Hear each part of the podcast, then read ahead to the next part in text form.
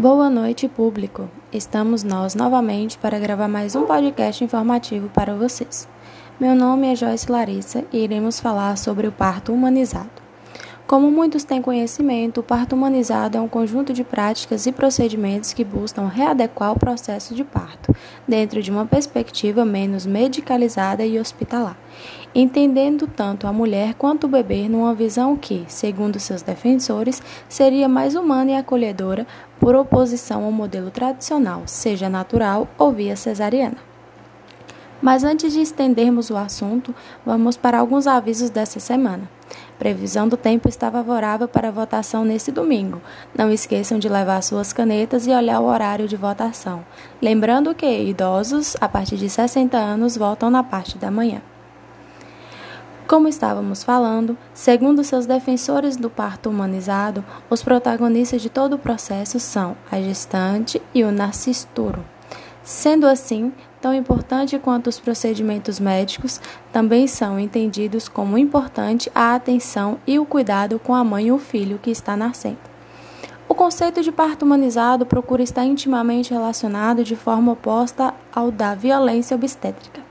No entanto, o conceito de violência obstétrica não é necessariamente aplicado a todos os partos que não estejam incluídos dentro da ideia de parto humanizado.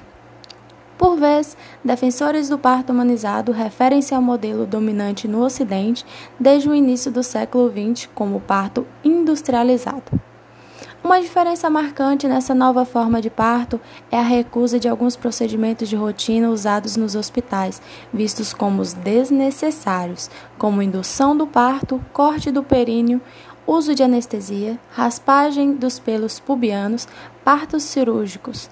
Esses e outros procedimentos são utilizados apenas quando a gestante e o seu cuidador dão seu consentimento, como preconiza uma recomendação do Conselho Federal de Medicina. O períneo é um músculo que envolve a região da vagina e do ânus. No, nesse músculo é importante no processo do parto normal, pois ele deverá estar suficientemente alongado para a passagem do recém-nascido.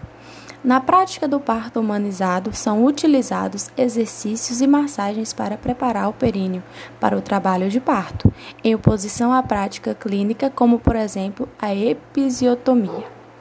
Tem alguns cuidados que devemos ter no momento do parto. Muitos partos humanizados não usam anestesia.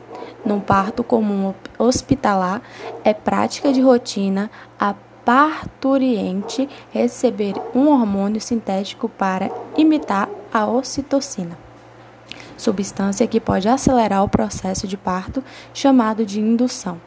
Mas existe umas desvantagens desse hormônio sintético, que é o aumento da dor das contrações. Portanto, num parto no qual existe o uso da ocitocina artificial, é mais difícil a parturiente suportar a dor. Mas existem relatos e pesquisas recentes que mostram, apesar da ausência do uso da anestesia, a parturiente normalmente consegue suportar a dor. Tais relatos parecem demonstrar que a parturiente pode contribuir anatomicamente de forma muito melhor no trabalho de parto sem o uso de fármacos anestésicos. Nas práticas humanizadas de parto, a doula possui importante papel para ajudar a parturiente em técnicas não invasivas para diminuição da dor, tais como banho de água quente, massagens, bolsa de água quente, posições corporais e conversa. Acredito eu que após todo esse conhecimento, você mulher ficará com uma pulguinha atrás da orelha sobre a possibilidade de um parto humanizado. Ficamos por aqui e tenha uma boa noite.